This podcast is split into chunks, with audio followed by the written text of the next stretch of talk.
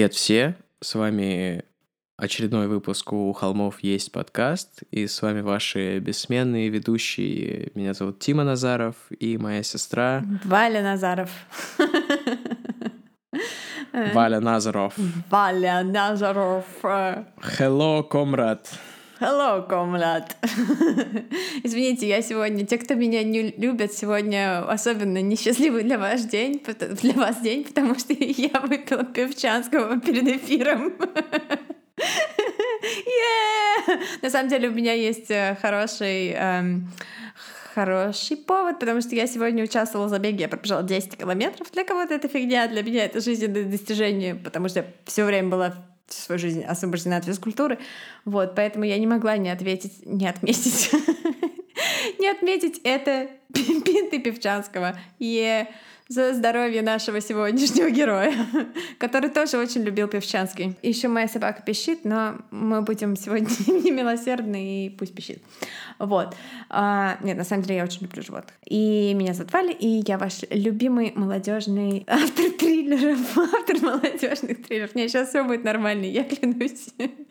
Um, Какие-то anyway. объявления у нас. Тим, а, ты представишь? Да, я Тима Назаров. Я... Ты уже сказал, Чё? мы уже запомнили. Хожу в офис, сижу в офисе, да. работаю на работе. Слушай, а кстати... По вечерам прихожу и монтирую валенные вот в общем. Да, у нас сегодня в честь того, что я выпила Певчанского, мы объявляем игру. Если вы пьете, чтобы вы не пили во время просмотра нашего подкаста, делайте глоток каждый раз, когда я говорю «вот» или «в общем», а Тима делает «Э». Я на самом деле на монтаже стараюсь это все вырезать, но, конечно, все вырезать не получается. Поэтому монтаж занимает очень много времени. Поэтому сегодня я буду стараться как можно меньше говорить. А вообще я недавно, пару дней назад, сделала уколы ботекса, чтобы не улыбаться криво, а улыбаться ровно. Поэтому у меня, возможно, начнется Рига Мортис во время эфира, и я не буду говорить вообще на радость хейтерам. Вот. Еще пейте, пейте за это. Что-то еще я хотел сказать. А, мы... Подписывайтесь на наш Инстаграм. Да, Инстаграм у холмов. Эм... Там все фотоматериалы. И смешные истории. Мемы. Еще я хотел сказать, что мы, наконец, вспомнили, что мы используем шкалу 10 банди из 10 для оценки эм, историй, про которые мы рассказываем. Но в прошлом выпуске мы забыли. А до этого был сам Тед Банди, который, как известно, 6 Тедов Банди из 10, э, потому что, ну, это очевидно. Э, поэтому... Ну да. Возможно, кстати, извини, что перебила тебя, возможно, Банди гораздо больше Банди из 10. Просто Господи, я открыл ящик Ты открыл Пандоры ящик опять. Пандоры. А, просто он же, а, в отличие от нашего сегодняшнего, в кавычках, героя, никогда так по чесноку все и не рассказал про себя. То есть, что он там делал, может, он там делал вообще адск, адскую жесть. Мы не знаем. Но, исходя из тех фактов, которые... Если бы этот Банди выбрал бы Санкт-Петербург во Флориде, а не тот какой-то другой город, мы бы назвали выпуск «Бандитский Петербург». Вот это было бы прикол. Вот это был бы прикол. Ой, у меня так кайфово отображается смех на записи. Такие полоски, полоски, полоски, полоски. Да, это отличная шутка. Валя, Валя увидела звуки. Я вижу звуки, и, цвет, и, и я слышу цвета. Но главное, главное, я не слышу голоса. Вот. Эм, в общем, да. Так вот, и, вот. наверное, мы устроим... В общем, да, так вот к релизу голосовалку «Сколько банди из 10. История про Heaven's Gate». Э, наш прошлый выпуск, которым лично я очень горжусь, потому что, я не знаю, клевая история, мы, по-моему, отлично справились. Поэтому переходите в наш Инстаграм, ищите голосовалку и ставьте свою оценку в банде из 10. Я, может, даже в фотошопчике сделаю. Да, как... сделай такое, чтобы так вот... Э, чтобы была его голова там, короче. Как 10 шакалов Мы теперь, Нам теперь можно матом ругаться в подкасте? Не, я запикаю, okay. я запикаю. В общем, чувак, про которого мы поговорим сейчас, мы намекали уже не раз, что про него будет э, у нас в выпуске, и он э, выводит на совершенно новый уровень смысла выражения у него были скелеты в шкафу. Э, шутка станет смешной, когда ты объяснишь, кто это. Да, мы говорим сегодня про Джеффри Даммера. е нашего сердцееда. Вот. И э, он был таким стрёмным. Это же просто мясо. Извините, это все это Спонсор каламбуров на сегодня. У холмов есть подкаст. Есть подкаст. Ваш еженедельный поставщик каламбуров про смерть. А еще... О, вот это заявление. А еще я никак не могу прийти в себя от того факта, что в байопике про детство Джеффри Даймера, который называется, собственно, «Мой, мой друг Даймер», его, блин, играет Харви из «Леденящих души приключений Сабрины». Я не могу смотреть «Леденящие души приключения Сабрины» из-за того, что там Джеффри Даймер. Мне хочется всем чувакам там сказать «бегите, бегите, ничего не пейте из его рук и бегите». А еще там сатана похож на твою собаку Марва. Да. Я, собственно, начала смотреть, когда в трейлере увидела, как выглядит сатана, когда он в обличии козла мужика, а не просто мужика. Вот он очень похож на мою собаку Марву. В общем, так, на, на этом шутки закончены, потому что... Э, нужно переходить э, к мясу. Это дерьмо становится серьезным. Это дерьмо становится очень серьезным. Да, и шутки про дерьмо у нас тоже будут, но в следующей части э, подкаста про Дамера, потому что он в двух сериях будет. Окей. Город Милуоки, штат Висконсин, 1989 год. Маленькая Тейлор Свифт плачет в своей кроватке. Теда Банди поджаривают на стуле. Э, пятница, а значит, э, молодой красивый парень по имени Джефф идет тусить. Он просыпается поздно, в его жизни, в принципе, все самое интересное происходит по ночам. Работа не то чтобы интересная, но она достаточно нераздражающая, чтобы все 8 часов предаваться фантазиям о том, чем же он займется сегодня вечером. Знакомство. Обычно он ходит в одно из трех мест. Это клуб Феникс, бар 219 или лобби-бар отеля Амбассадор. Правда, туда он уже давно не заглядывал после одного мягко говоря, неприятного инцидента. К своим 30 годам он почти не разобрался, интроверт он на самом деле или нет, но ему точно достаточно сложно сближаться с людьми, особенно если речь идет о красивых парнях э, с рельефом мышц. Ему проще молчать и слушать.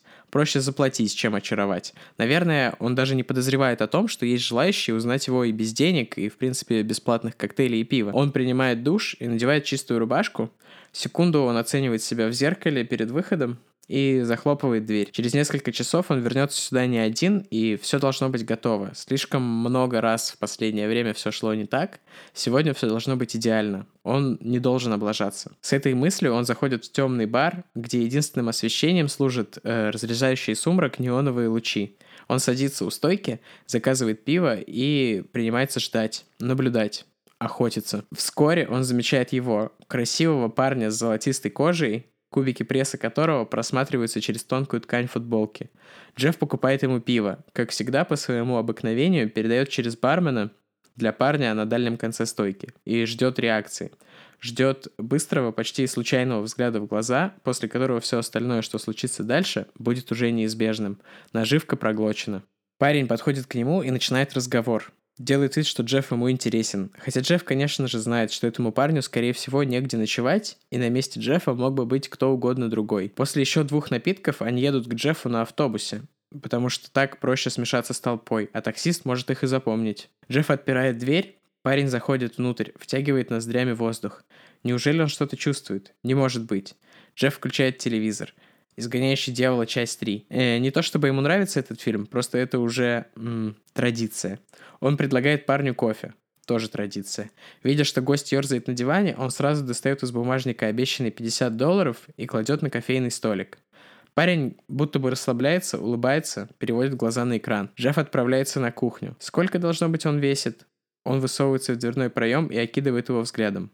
Думаю, около 80 килограмм. Джефф ставит чашки на стол. Они слегка брякают, когда он опускает их. Из одной кофе проливается на стол. Черт. Джеффри идет на кухню за салфеткой. Когда он возвращается, парень сидит на диване, скрестив ноги, с мягкой расслабленной улыбкой, прихлебывая кофе. Уже скоро. Джефф берет свою чашку и подносит ее к губам. На экране Падре производит обряд «Изыди». На, эка- на экране Падре говорит «Ну нахер». Валим отсюда. Ну ты видел, да ну ты нахер, видел. святой отец, валим отсюда. А. Джефф открывает глаза, Его голова раскалывается на части. Он поднимается с дивана на локтях. За окном уже утро. Он пытается вспомнить, когда последний раз видел утро. И не помнит. Его жизнь происходит только ночью. А Джефф осматривается по сторонам. На том месте, где раньше был телевизор, только прямоугольный след, оставленный в пыли. Ящики выдвинуты. Бумажник из кармана исчез. Черт. Он вскакивает и, прихрамывая, онемевшими от сна, как будто бы в неудобной позе ногами, бросается к комоду. Верхний ящик все еще закрыт на замок. Фух. А все остальное неважно. Все остальное можно купить. Или украсть. А сегодня он вернется в бар 219 и попробует найти там этого парня. Джефф никогда его не найдет, но найдет другого. И ему, в отличие от того, кто смог уйти, подменив свою чашку с кофе чашкой Джеффа, как и 16 другим, повезет гораздо меньше. О, боже. У меня такие чилс. Это такая крепота. Это, это реально было. Это реально было, что чувак просто обнес Джеффа, потому что, ну, то ли он что-то заподозрил, то ли Джефф полный долбоежик и просто сам как-то эти чашки перепутал. Многие считают, что Джеффри Дамер даже более известный, там, чем Тед Банди, и вообще самый известный убийца э, в мире серийный. Не знаю на самом деле, ну то есть, что Тед Банди, что Джефф Даммер, эти имена я слышал, но как-то никогда не был знаком с ними так близко, как, например, с Чикатило. Ну, наверное, когда говорят... не так близко знаком с Чикатило. Да ты что, Андрюха у нас труд преподавал.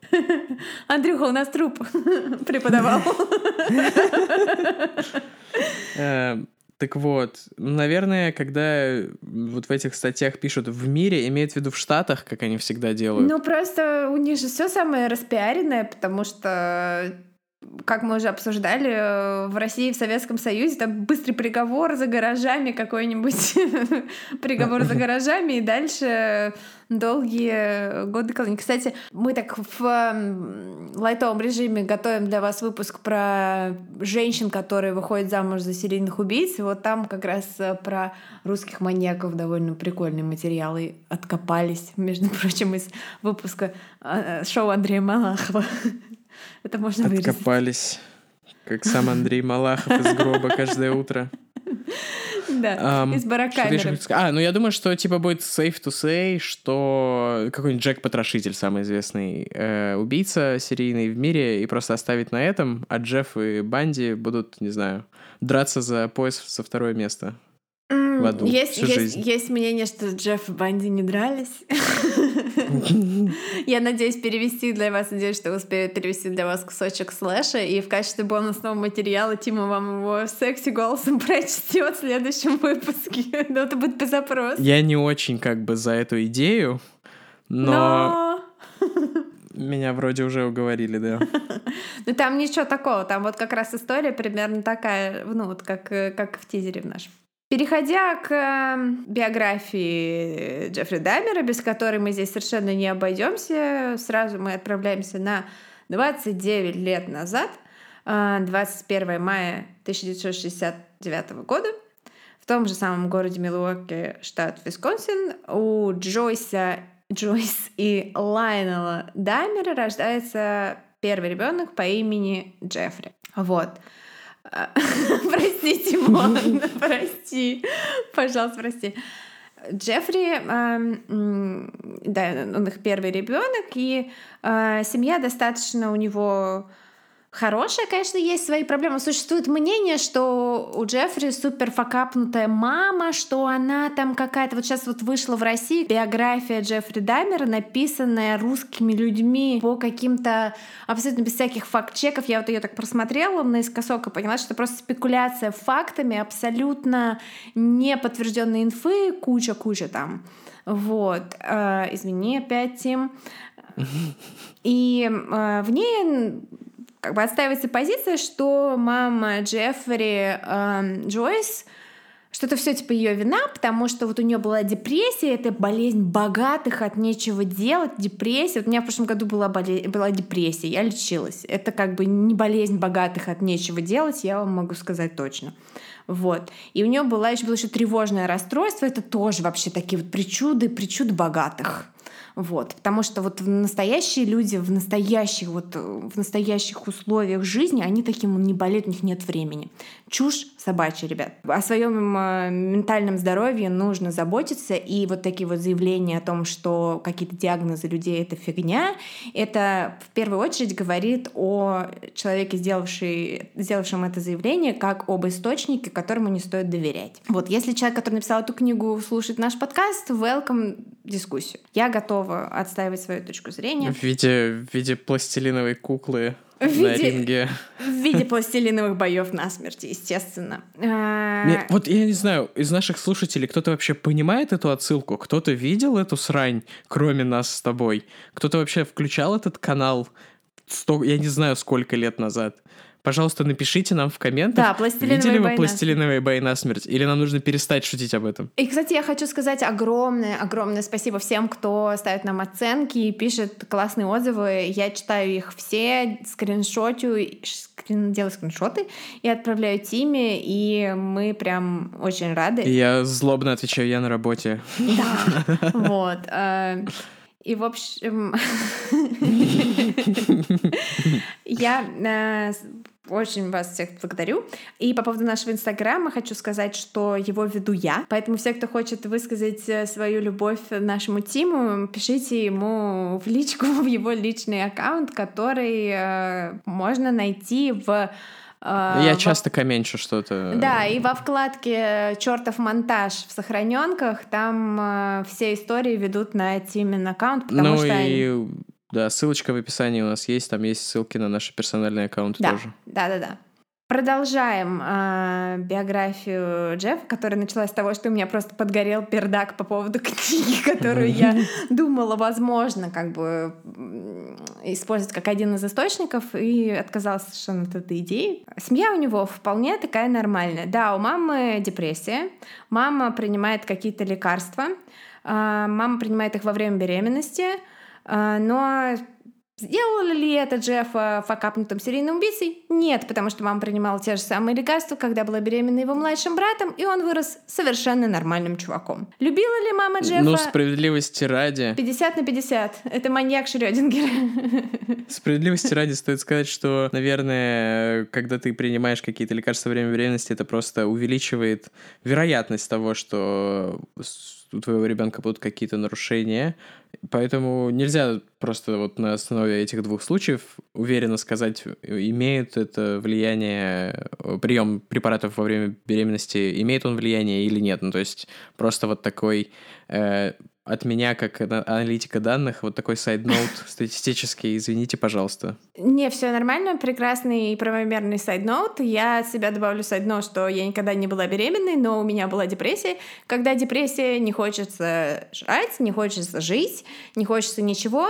И, возможно, лучше быть на таблетках и функционировать, чем э, не быть вообще. И мы продолжаем о Джеффе. Э, его папа Абсолютно нормальный чувак. Посмотрела там часовое интервью с ним. Абсолютно вменяемый человек, который в таком же шоке, как и весь мир, находится по поводу э, преступления своего сына и вообще того, как все обернулось с его сыном.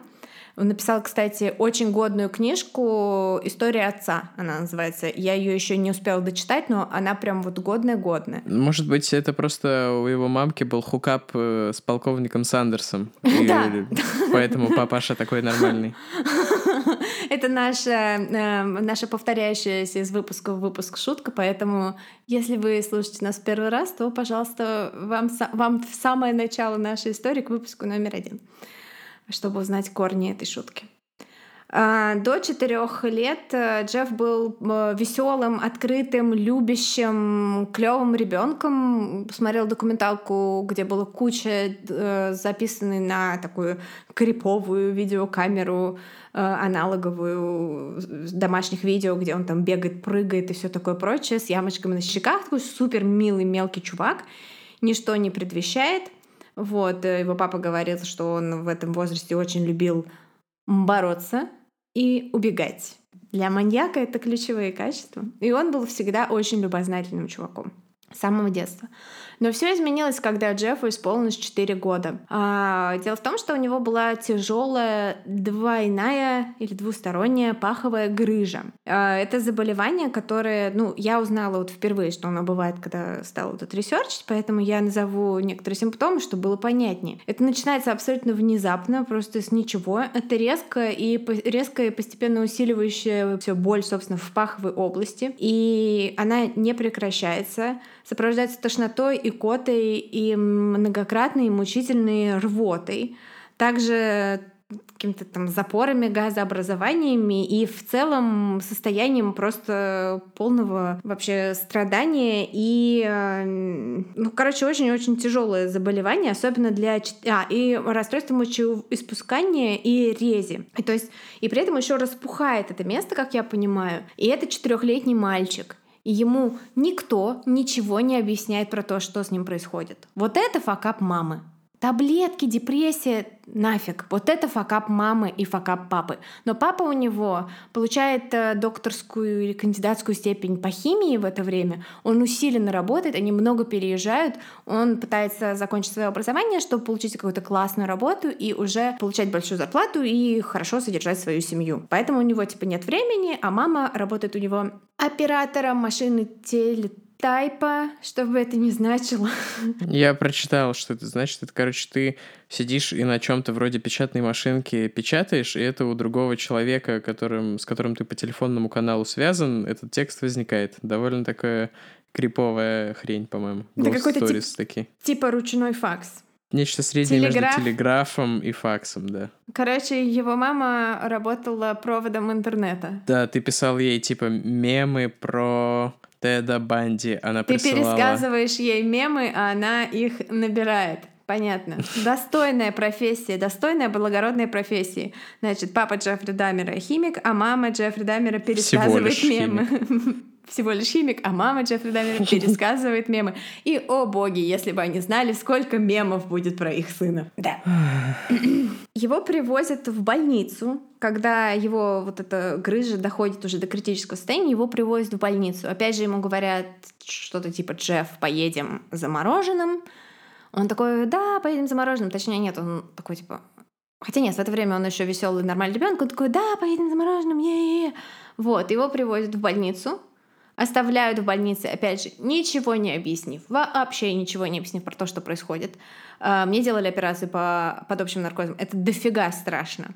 И в детстве я частенько там бывала в больницах, это тоже дофига страшно. То есть представьте себе четырехлетний чувак, который вообще не понимает, почему его мама оставляет в больнице, дальше его там под наркоз куда-то на операционный стол, и он э, засыпает, ну, то есть он вырубается, ничего не подозревает. Я как бы говорю, но вы вот запомните это, потом вот э, можно сравнить с тем, что Тим рассказывал в начале в нашем тизере. Он вырубается, а когда он приходит в себя, у него на теле какие-то швы. Вот, и ему опять же больно, он опять же какое-то время проводит в больнице, потом его забирают, и никто ему так никогда ничего не объясняет.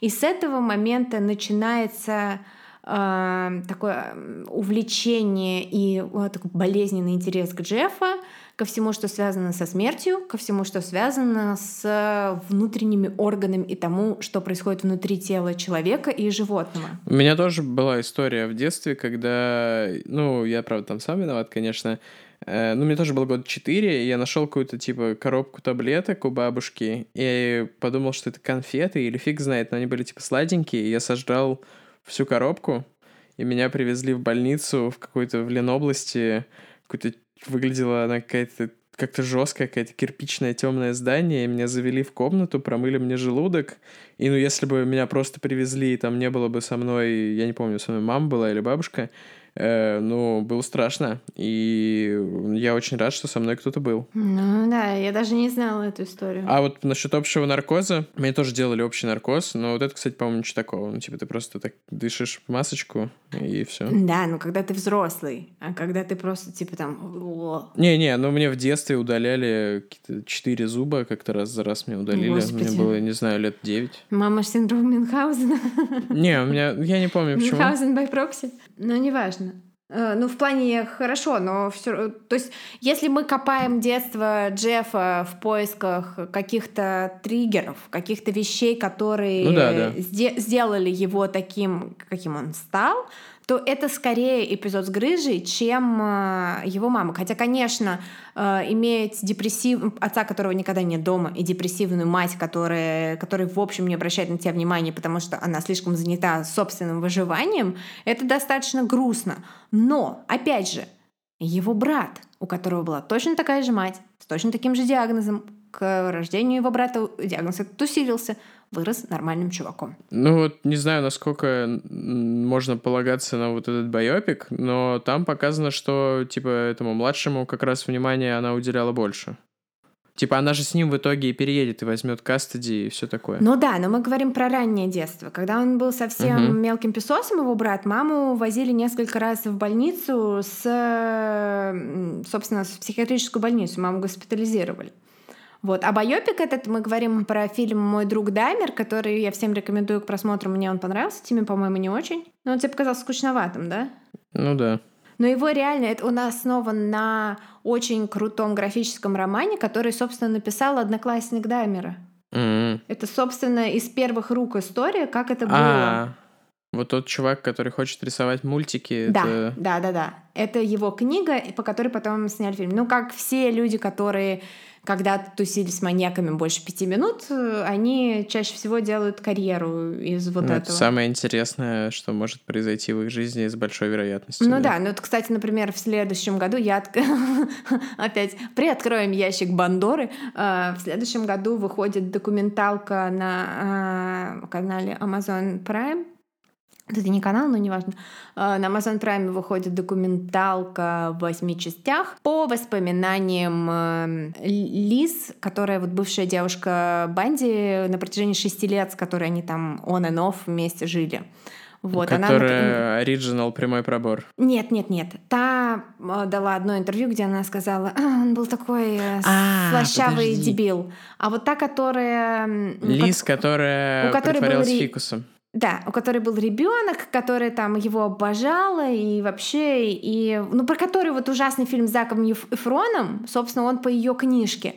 И, видимо, она посмотрела фильм с Заком Эфроном, такая, не, что-то все было не так, что-то говно. Надо как бы высказаться немножко. И, в общем, она сейчас э, проходит съемки как раз, и в следующем году очень ждем эту документалку. Вот. Извините за э, вот, извините за э, референс. После того, как э, Джефф вернулся из больницы, достаточно вскоре э, произошел первый случай, вот когда э, случай, вот, который описывает его, все знают, кто знает его в детстве, его интереса к мертвым животным. А, а именно его папа вычищал из-под дома мусор, и там были какие-то мертвые мыши, так понимаю, из мышеловок какие-то там мертвые грызуны. И папа их типа выкидывал. И Джеффа ужасно заинтересовал звук, с которым э, вот эти мумифицированные маленькие засохшие тела мышей ударялись о дно мусорного бака. И он просто пошел и посмотрел, что это такое, и его так эти штуки заинтересовали, что Папа его, который ученый, он решил, что это очень прикольно, что его сын проявляет интерес к естествознанию и дал ему поиграть с мертвыми мышами. И как говорит в интервью сам его папа, что в ретроспективе это звучит супер зловеще, как зарождение чего-то плохого, но на самом деле это всего лишь детская любознательность. Ну, так-то да, но если твой ребенок оказывается дамером, то как бы нет. Ну, да, в общем, ну, типа, все в кон... Опять же, к вопросам вероятности того, насколько твой ребенок будет странненький. Да, вероятности, контексты и подтексты. Э, семилетнему Джеффу подарили щенка, и случилось совсем не то, что вы подумали. Щенка Джефф очень любил, и э, щенок, э, насколько я знаю, прожил счастливую жизнь. Э, по словам отца Джеффа, когда ему было 8 лет, произошло еще одно трагическое событие, которое повлияло на всю его последующую жизнь. Событие, о котором у Джеффа нет никаких воспоминаний.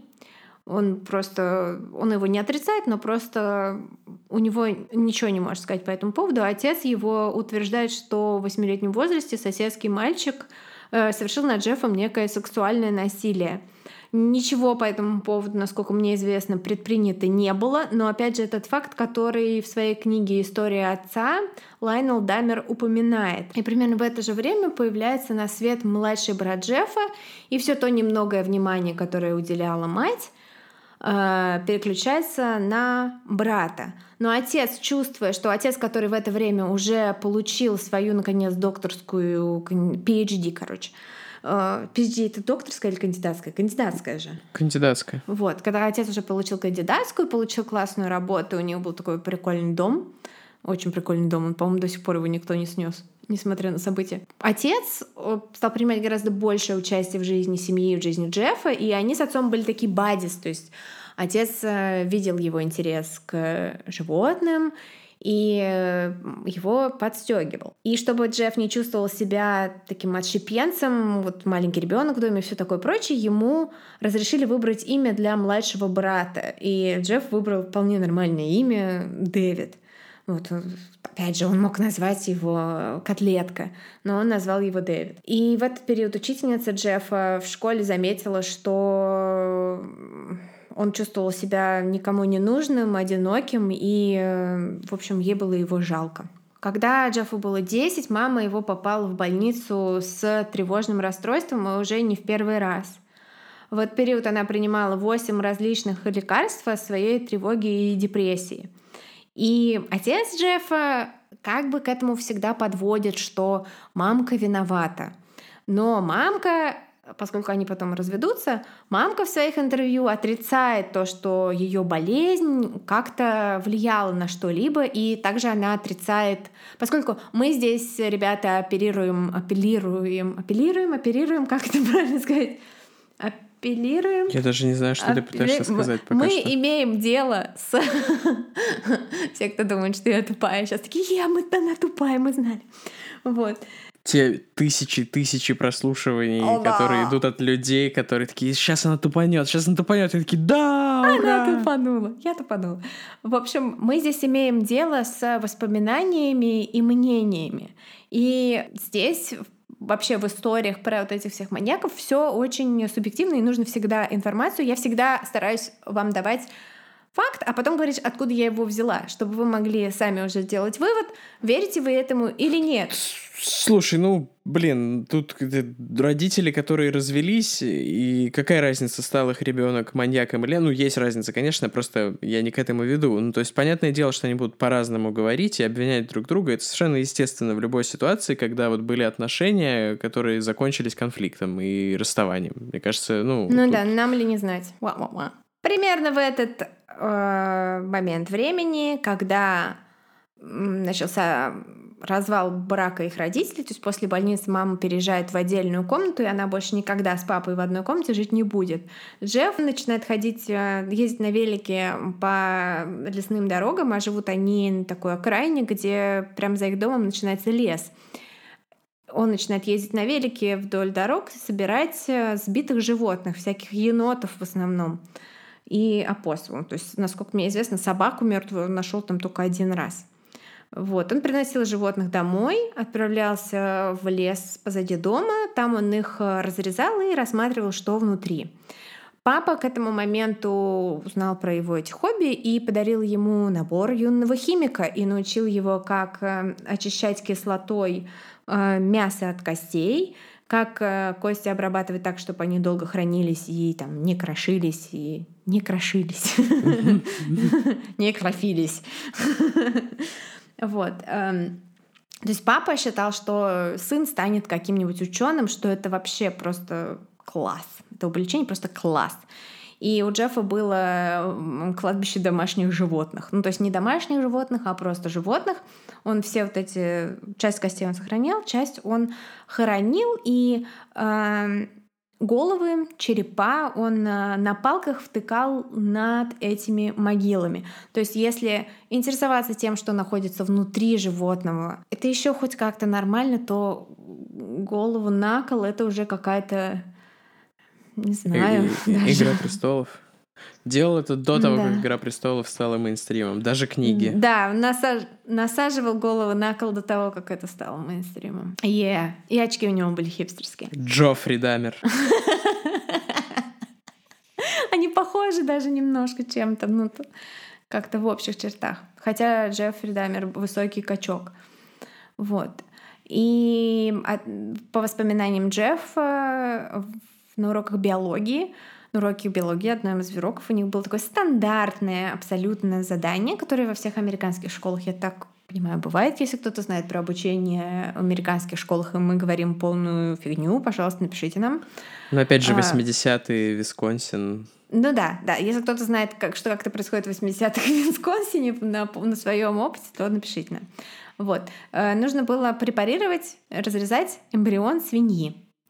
Вот. Все разрезали и такие «Иу!» и выкинули. А Джефф такой забрал э, скелетик домой, там очистил его полностью кислотой от плоти и сохранил на память. How cute. Вообще, да, я хотела сказать, что все факты биографии Джеффри Даммера, они делятся на две категории. Они такие, некоторые такие, о, Джефф, как это мило, как мне жалко Джеффа, ну, Джефф. А, а следующее, что ты слышишь? О, Следующее, что ты слышишь? это мой Джефф. Вот. Следующее, что ты слышишь, э, это какой-нибудь адская, адская серия. Он накалывал голову на палки. Ты такой, иу, Джефф. Вот, поэтому дальше можно просто... Э, вы можете на каждый факт э, э говорить «Иу, Джефф», и «Оу, Джефф», и потом э, считать все это и нам скинуть, чего было больше «Иу» или «Оу». Спойлер-алерт, «Иу» гораздо больше. В SoundCloud, кстати, комменты прикрепляются как раз к времени. То есть ты когда слушаешь, можно О! оставить коммент на той секунде, на которой ты сейчас, и вот, да, можете там оставлять комменты и у Джеффа, и о у Джеффа. Да, это было бы идеально, это было бы очень классно. В это же время Джефф начинает понимать, что девочка его не интересует, что он э, гомосексуал. Его папа, опять же, в интервью, которое он давал уже, когда Джефф сидел в тюрьме, в то недолгое время, что Джефф сидел в тюрьме, Папа говорил, что, к сожалению, период его гормонального полового созревания пришелся на тот же самый период, когда он эм, отчаянно с интересом исследовал внутренности енотов. Поэтому как-то неудачно одно слилось с другим. Опять же, это «Оу, Джефф» или «Иу, Джефф» решайте сами. Джефф фантазировал о сексе с мужчинами. Представляешь, каким идеальным партнером был бы для него Брэдли Купер в образе енота из Стражей Галактики? Господи, откуда у тебя эти мысли просто? Откуда? Мы с тобой э, одинаковый практически генетический материал. Вот это та самая вероятность. Мне не пришла в голову эта мысль. Ну, в смысле, ты такая мертвый енот, гомосексуальность. Брэдли Купер. Брэдли ну, типа, Купер. это. Ну, Брэдли Купер, наверное, не, он, он ну, не гей, он там сейчас с Леди Гагой мутит вроде. Вообще, я слышала, что это все publicity штуки, и Брэдли Купер супер гей, гомосексуал как это ни назови, что вот э, на самом деле он просто один из тех, кто ради своей карьеры не хочет э, как бы выходить из клозета. Не знаю, Я об этом не знал, нет. и моя шутка была чисто просто, что типа енот, который типа живой, и Джефф такой класс. А я подумала, какая, какая осведомленность, какая осведомленность, что именно вот так все совпало. Упс. Упс. Кстати, Брэдли Купер Ой, кстати, мог бы сыграть маленький side note супер, там, 10 секунд. Короче, есть такой fun fact. Если, и считается в русском комьюнити, что Дэниел Крейг гей, и если набрать в интернете Дэниел Крейг гей, вылезает там 100 тысяч страниц всяких там статей, постов в соцсетях, а если набрать по-английски Дэниел Крейг гей, ноль результат, типа там вообще ничего даже близко похожего нет. То есть это какая-то штука, которая только в Рунете живет. Вот такая вот история. Вот про Брэдли Купер не проверяла, но можно проверить. Если можете проверить и написать нам. Так, эм. хорошо. Брэдли Купер. Предлагаю оставить его в прошлом, как это сделала Ирина Шейк, и вернуться к Джеффу Дамеру. Да, возвращаемся к Джеффу Дамеру. Джеффу Дамеру 15 лет, и у него начинаются фантазии о сексе с мужчинами, которые рука об руку идут с фантазиями о жестокости. По словам самого Джеффа, они начались э, вот именно в этом возрасте и становились все хуже и хуже, все отчетливее и отчетливее. И он совершенно не понимал, как рассказать о них кому бы то ни было, и поэтому молчал и закрывался в себе. Собственно, его фантазия это он хотел э, лежать рядом с голым телом человека без сознания.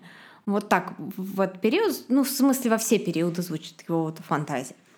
Вот. Но, тем не менее, у него была и другая сторона. Собственно, вот в этом байопике... А что может быть более голым, чем скелет?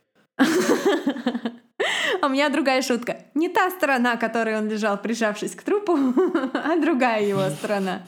Там левая или правая. Смешно. Он был, э, знаете, у каждого в классе вот есть такой чувак, типа смешной чувак. Вот он был тем самым смешным чуваком в своей школе.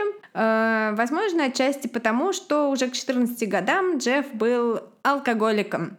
Э, в день он выпивал примерно ну, бутылку 0,7 крепкого алкоголя. Он его в таком стаканчике пластиковом все время с собой носил. Еще у него была фляжка, он достаточно прикольно одевался, у него была такая военная куртка, он был высокий. Ну, странный, но в целом нормальный чувак на вид. И однажды его одноклассница, это известная история, сидела рядом с ним на первом уроке в 8 утра, и перед ним стоял этот стаканчик с алкоголем, и, естественно, почувствовала запах, и она спросила его, Джефф, ты что пьешь? Он сказал ей, типа, лол, это мое лекарство. Но лол он не сказал, лолов тогда, видимо, не было. Представляете, это было время до лолов вообще. Как они вообще все не стали маньяками? Где он брал бабло, мне интересно, на все на это? Он воровал, я так думаю. И ну, плюс ладно. его родители достаточно не бедные и достаточно там папа занятой, а маме все пофиг. Поэтому вполне возможно просто брать деньги у родителей. Вот. И если покупать дешевое бухло, а он выглядел... Ну, это в то время в этом штате 18, 18, не было закона еще про 21 год, это было 18 лет, а он там 14-15, ростом метр восемьдесят семь уже был, и большой чувак, и легко мог сойти за 18 лет. Еще есть версия, точнее, информация о том, что у какого-то своего одноклассника он у родителей там из домашнего бара что-то воровал. Если ты алкоголик, ты найдешь способ, где тебе найти бухлишко. Кроме этого, известная история про то, как э, он зафотомбомбил коллективный снимок чуваков, каких-то там юных американских лидеров, что-то там в своей школе. Он просто такой встал посреди этой фотки э, ну, посреди всех людей, и когда обнаружили руководители этого кружка, там, этого клуба, они обнаружили, что там стоит этот стрёмный блин, странный чувак, они на всех фотографиях вот в школьных альбомах черным цветом замазали его лицо. И это, в общем, такая вот тоже предзнаменовение всей дальнейшей жизни Джеффа. Вот. Эм, фотку можно нагуглить, я думаю, добавим ее к инстаграм-посту, потому что фишка в том, что про Джеффри Даймера фоток сохранилось много, то есть у Банди была коробка полароидов э, с мест преступления, но он успел ее сжечь, а Джефф не успел сжечь. И я имел необыкновение погуглить э, фразу «Джеффри Даймер полароидс», и там такой, такой просто атрас версии, что я даже не знаю, какие фотки прикреплять. Так, я открыл режим инкогнито и ищу прямо сейчас. Ой, я не в режиме инкогнито это делала. Мне кажется, Google уже все про меня понял. Кроме этого, кроме прикола с фотобомбинга, с фотобомбингом он любил рисовать мелом посреди школьного двора контуры мертвых тел. Да. Это все в следующем выпуске, вот то, на что Тима так среагировал. Ты запикай этот, главное, только не забудь. Угу. Что там, ты художественные, это постановочные фотки или... Да, и кибану типа. Да-да, да-да. Вот, mm. Джефф был в теннисной команде, и э, эм, еще, то есть он был достаточно спортивным чуваком, и еще про него есть прикольная история, что когда э, все с классом они поехали в Вашингтон, Д.С. Э, на экскурсию, он такой сказал, а почему бы нам не встретиться с вице-президентом Америки? И все таки а, лол, типа, о чем ты говоришь? А он пошел, позвонил по телефону автомату в, на какую-то линию связи с Белым домом и реально организовал встречу. Через пару часов сказал, что они пишут для школьной газеты, что-то там им наврал, напарил. И через несколько часов он, а он имел такой дар, он очень хорошо говорил со взрослыми людьми, с людьми в позиции власти, с копами это ему потом очень пригодится. Он просто очень круто с этим справлялся. Ему все верили и думали, какой приличный, хороший мальчик. И реально он, Джеффри Даймер, пожимал руку тогдашнему вице-президенту США. Учился он не блестящий, потому что ему на все было пофиг, но у него был IQ гораздо выше среднего, 145. У него был IQ, то есть типа у Банди там 110, например. Э, вот такой вот парень Джефф, с одной стороны, он такой забавный чувак, симпатичный, клевый, и одноклассники его даже одноклассники даже придумали выражение, если ты хочешь сделать какой-нибудь супер странный розыгрыш, безумный, то это называется типа сделать дамера или учудить дамера, потому что вот он уже его имя как э, нарицательное. С другой стороны, у него есть абсолютно темная сторона, он э, собирает э, этих мертвых животных. Кстати, вот про живых животных не знаю, убивал ли он их, вот это я не знаю. Не нашла инфы, но как бы и особо не хотела в это вникать. И его фантазии по поводу секса, по поводу насилия, они э, доходят до своей критической массы, когда в 16 лет он решается на свое, решается совершить свое первое убийство. Дело в том, что мимо дома Джеффа, тоже такая легендарная история, мимо дома Джеффа каждый день пробегал чувак, ну просто вот бегун какой-то. И Джефф засматривался на него, он считал его типа горячим чуваком, и у него была фантазия типа выскочить на него сбитый из кустов, э, избить его и дальше вот лежать рядом с его телом. То есть не факт, что убивать его, но что-то что такое сделать. И Джефф нашел биту, нашел кусты и, в общем, засел там. И именно в этот день, когда он ждал его, бегун не пробежал. Типа, очень интересно, мне узнал ли когда-нибудь этот бегун себя вот э, в этой истории? Вот да, конечно, узнал, интересно. мне кажется. Потому что про него нет вообще никакой инфы. Он вот он не написал книгу, как я бегал мимо дома Джеффри Даймера, хотя... Да, блин. Может, он, не знаю, там сел к какому-нибудь э, еще чуваку в машину, какому-нибудь я не знаю, тут нужно вставьте имя маньяка.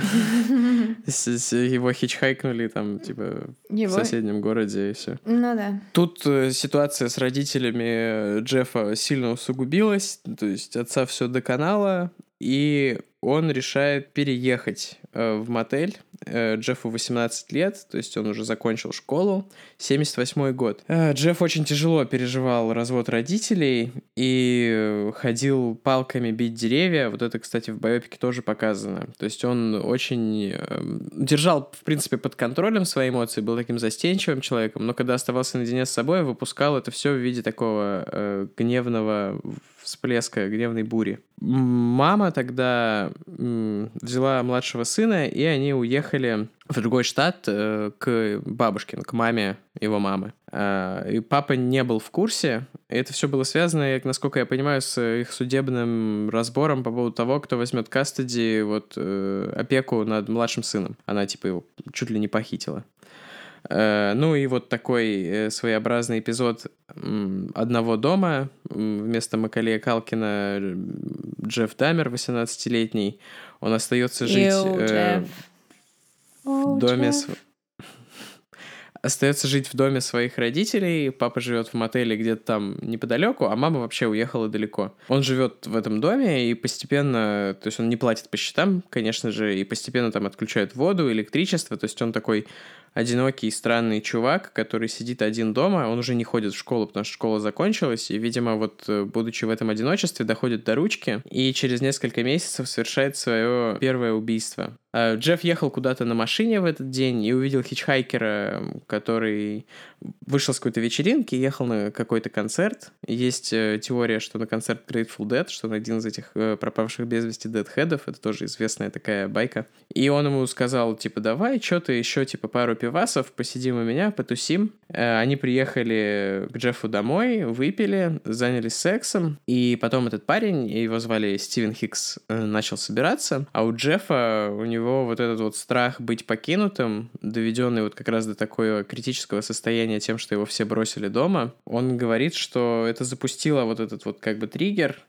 и эмоциональный паттерн, который вот всегда случался э, у него во время убийства. То есть он не хотел, чтобы его покидали, он хотел, чтобы этот человек там, ну или после убийства там это тело всегда было с ним. Э, и тут происходит ровно то же самое. Oh, Джефф. Джефф не хотел его отпускать и ударил его гантелей, Ew, и потом задушил. Ew, и потом сделал то, что всегда хотел, лежал рядом с мертвым телом. Но он отлично понимал, что совершил э, наказуемое действие, убийство, и начал прятать улики. Он хорошо научился на енотах, поэтому легко расчленил этого парня, погрузил в мешки и повез на свалку. Его остановили копы, он, как в лучших традициях всех серийных убийц, пересек двойную сплошную, потому что, видимо, умение водить и желание убивать людей это несовместимые гены. Забавно. Он сказал, что сильно переживает развод родителей, рассказал им как-то вкратце свою ситуацию, что он решил проветриться, отвезти на свалку э, мусор, типа, на своей машине. Полиция его отпустила, и только штраф выписали. У него вообще будет э, еще пара ситуаций, где он круто договаривается с копами. Типа, молодец, Джефф. Ва-ва. Не молодцы копы. Он решил не ехать на свалку, потому что он, видимо, решил не рисковать, и просто вернулся домой и засунул эти мешки под дом. Там они пролежали две недели. Потом, когда уже, видимо, стало тяжеловато э, существовать с э, запахом разложения, он решил растворить плоть, как он это всегда делал, как его папа научил, э, с этими мертвыми животными, опять же, и раздробил все кости и просто рассыпал, развеял их за домом. В итоге этого парня так никогда никакой, никакого биологического материала по Стивену Хиксу не нашли, он до сих пор числится пропавшим без вести. В августе, то есть несколько месяцев спустя, э, папа заезжает в гости и спрашивает у Джеффа, а где, собственно, мама? Э, Джефф объясняет, что она съехала, и папа переезжает жить обратно в этот дом, они начинают жить вместе. Папа заставляет Джеффа найти работу, но Джеффу больше по душе сидеть дома, бухать и мастурбировать. В этот же период э, происходит его первый арест за публичное пьянство. Отец вмешивается, как вообще у него клевый отец, типа... У него нормальный отец. Он сразу вмешивается и отводит его в общество анонимных алкоголиков и к психологу. Э, Джефф поступает в университет, э, но его быстро отчисляют, потому что во время учебы он э, просто ходил сдавать кровь за деньги, Э, и на вырученные деньги просто бухал. Э, папа предлагает ему пойти в армию, Джефф проходит тренировки, но там как-то изначально его курс как-то меняется, то есть он там не, не может пройти квалификацию на что-то, и в итоге становится армейским медиком э, на базе в Техасе. На первый взгляд армия идет ему на пользу, он становится более общительным и подкачивается, заботится о своем здоровье больше, чем когда он просто лежал на диване и бухал. Потом его отправляют в Германию на базу, там он снова начинает э, бухать. Из-за этого его даже отправляют э, в отставку. В 2011 году один из сослуживцев Джеффа того времени признается, что весь год э, службы в армии в Германии Дамер его насиловал каждый день и под страхом смерти заставлял его молчать.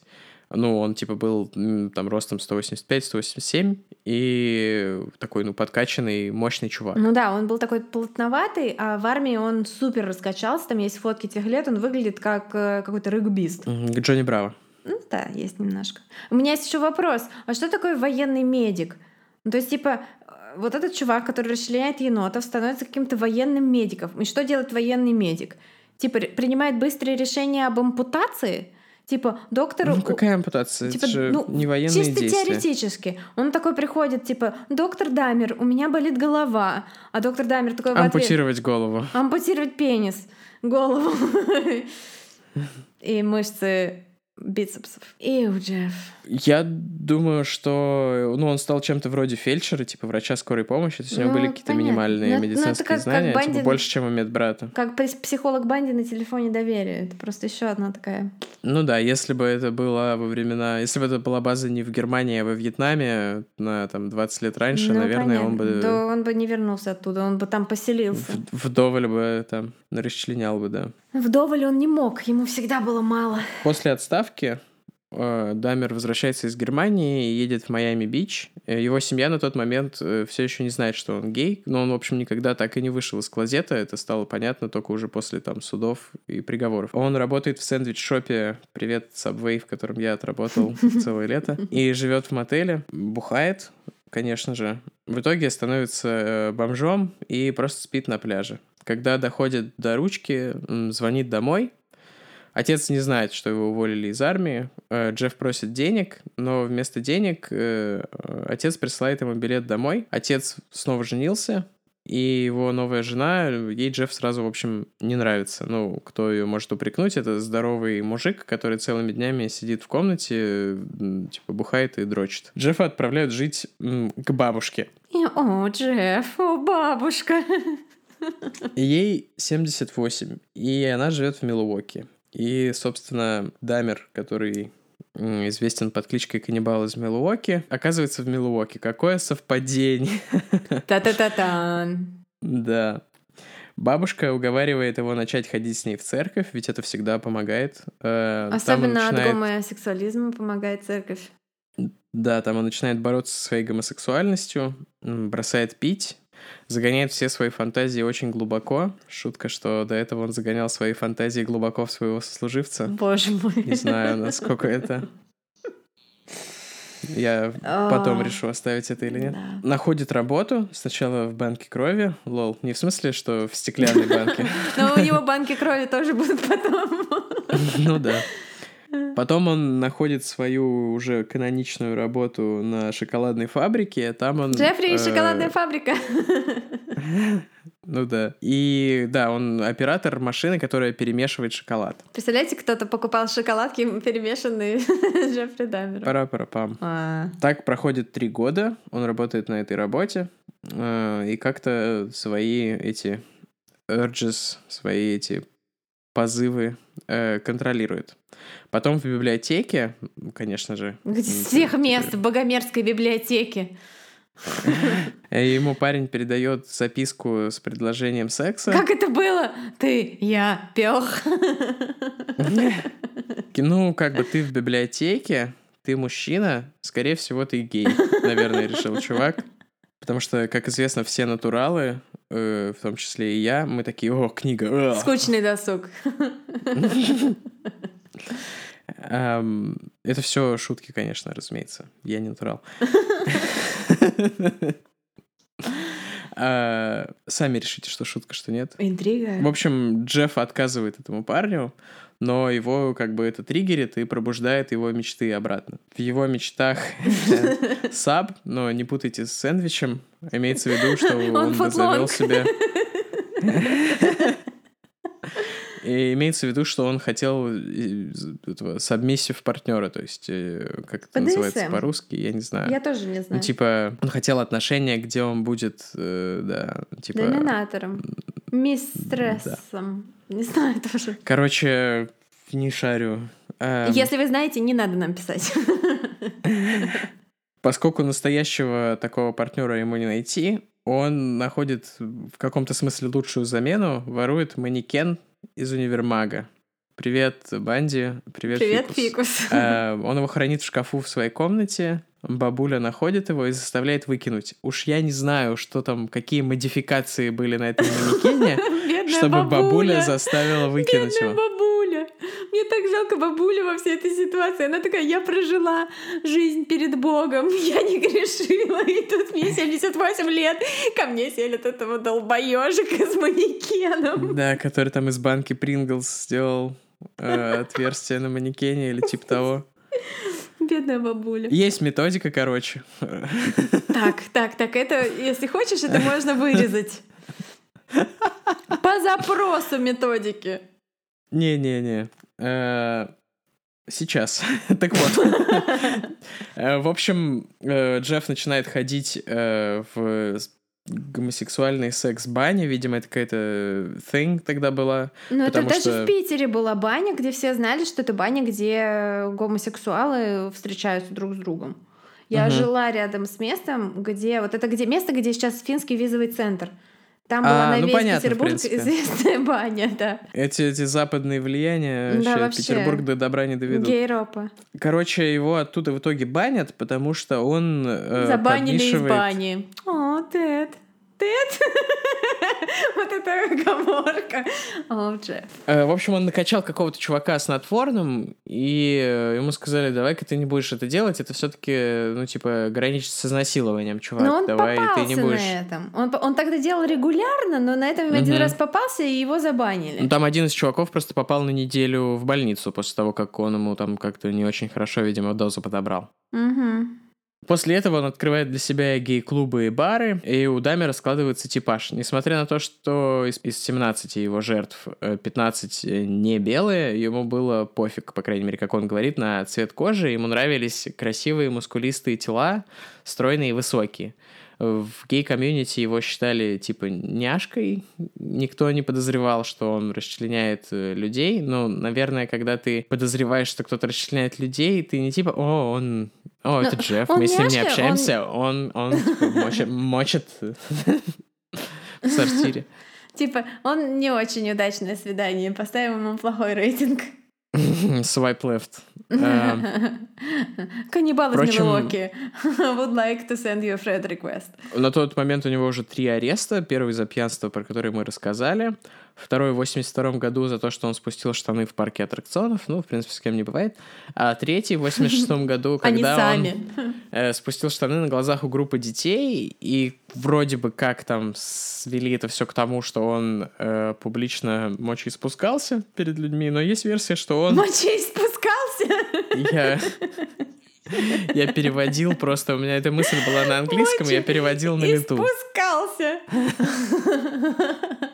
И куда же он спускался? Ну, на детей, конечно.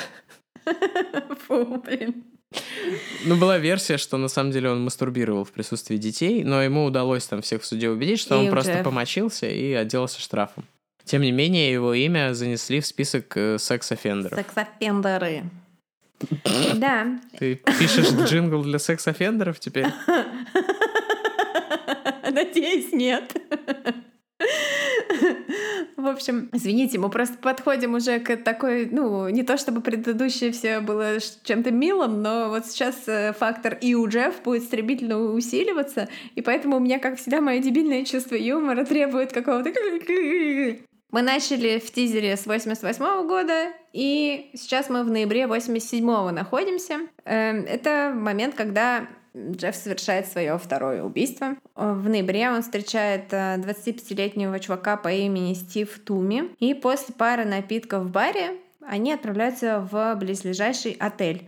Собственно, отель «Амбассадор», который мы уже упоминали. У них отношения абсолютно... Они просто понравились друг другу, два чувака в баре. И Джефф хотел воплотить свою вот эту фантазию, которую он от, оттащил в банях, э, то есть подмешать чуваку снотворное и дальше уже там вздрачнуть на его тело в отключке, whatever. Он это делает и засыпает рядом с этим чуваком, зная, что снотворное прекратит действие, чувак проснется, и, возможно, даже ничего не заподозрить. Дальше цитат. «Когда я проснулся утром, мои руки до локтей были в синяках, и его грудная клетка тоже была вся в синяках, а изо рта у него шла кровь. Он свисал с кровати с головой вниз. И у меня просто нет воспоминаний о том, как я избил его до смерти, но должно быть, я это сделал, иначе и быть не может.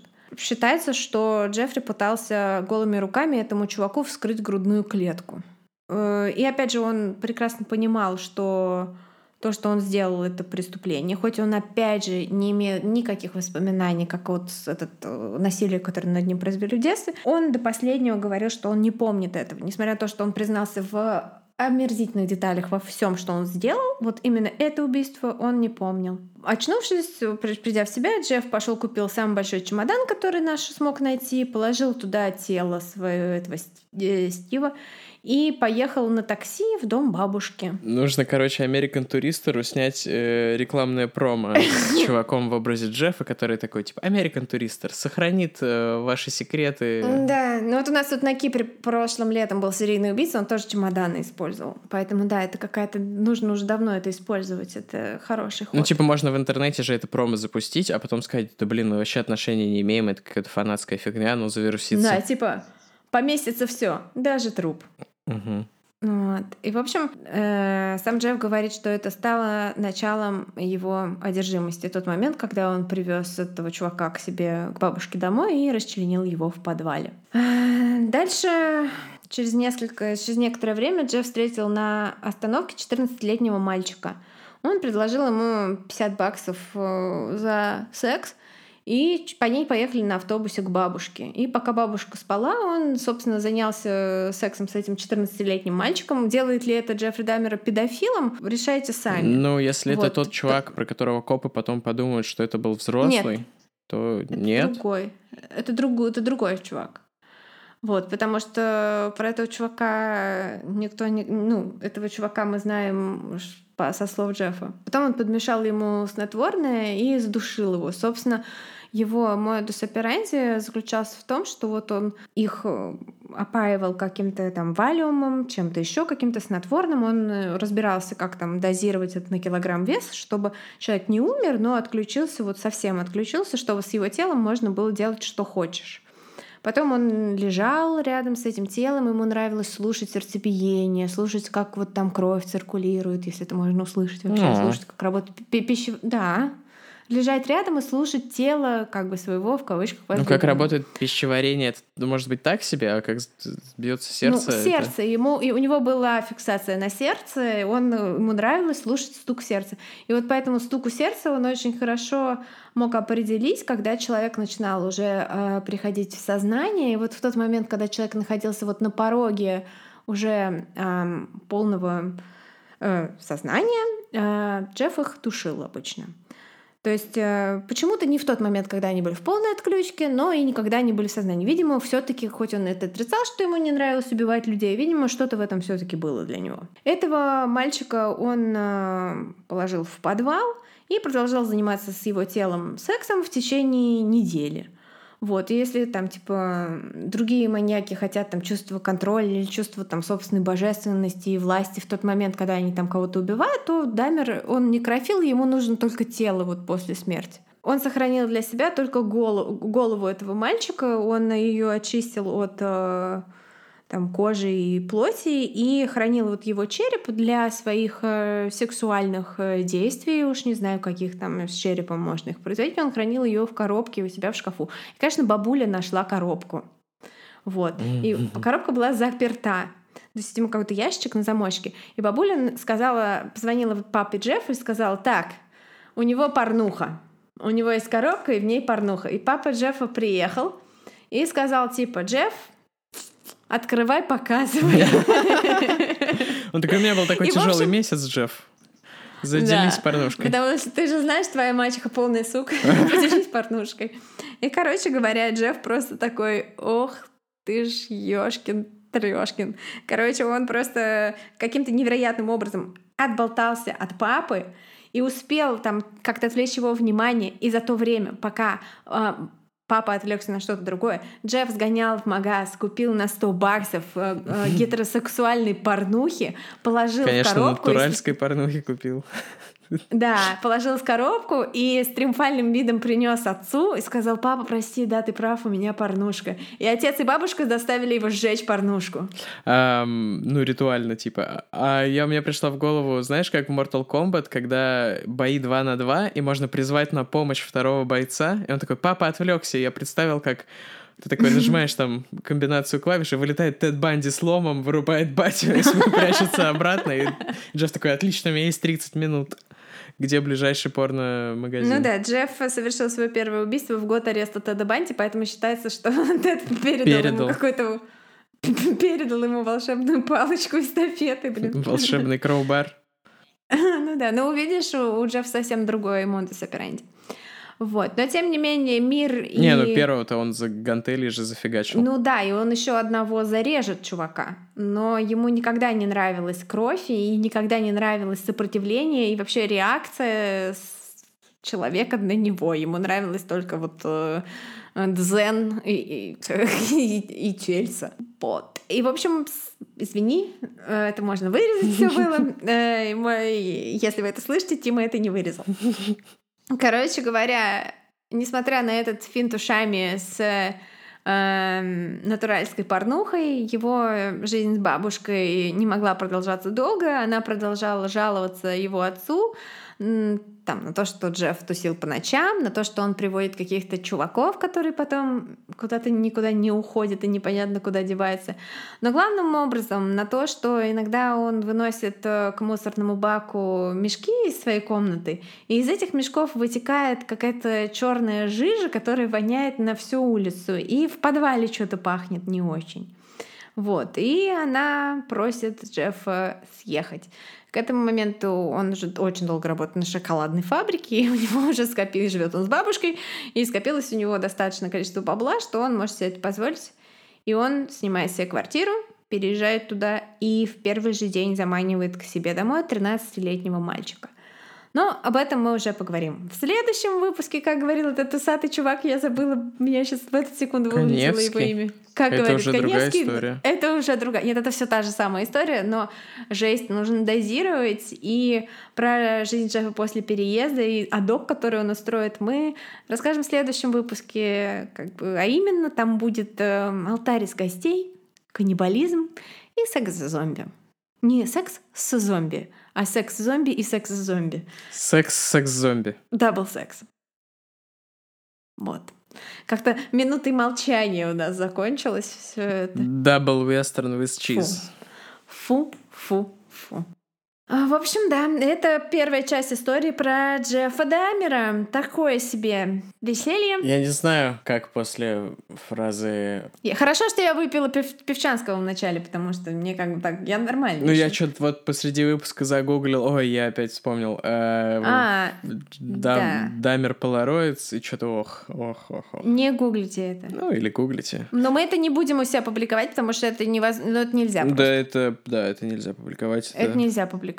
Но это есть доступ в интернете, пожалуйста. Спасибо, интернет, за то, что Спасибо, сделал нас интернет. такими, какие мы есть. А чё мы-то, а чё мы-то? Посмотри, там людей они убивали в 70-е, 80-е годы уже Так мы же никого не вполне себе убиваем. пачками. Ну тогда я и говорю, что В типа... смысле, ты говоришь так, как будто бы... Они и до интернета, мы до люди и до интернета всякую фигню делали. Интернет ни при чем, дело в людях. Я не знаю, насколько э, адекватно будет после того, как мы вот это все вам рассказали, пройти, пр- предлагать вам пройти в наш Инстаграм, подписаться на нас и полайкать посты.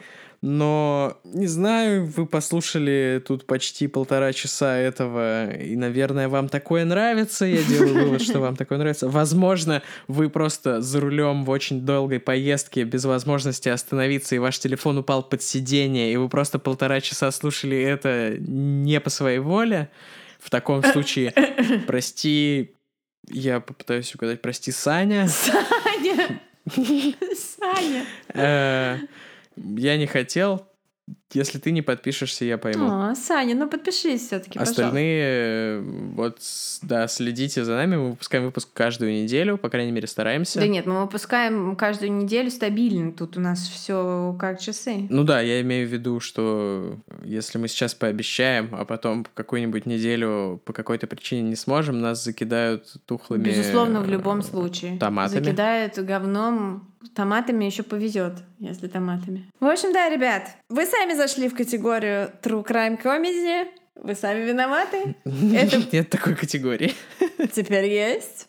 Эм, Это были мы. Э, Ваша любимая писательница, я сейчас вот рукой подбородочек вот так вот подпираю красиво. Э, Ваша любимая писательница триллеров Валентина Назарова. Ищите меня в книжных магазинах. И, э, ну, скажи что-нибудь. Да я даже не знаю, что сказать. О, ну, я вот продакшеном этого подкаста занимаюсь, как бы. Ну, ты еще очень круто рассказываешь. Сегодняшний тизер просто chills. Ну да, Вот. спасибо. Спасибо и пока. Ты будешь петь сегодня? Нет. Я буду их... Treat them mean to keep them keen. Хорошо. Ладно. Всем пока и спасибо. Пока!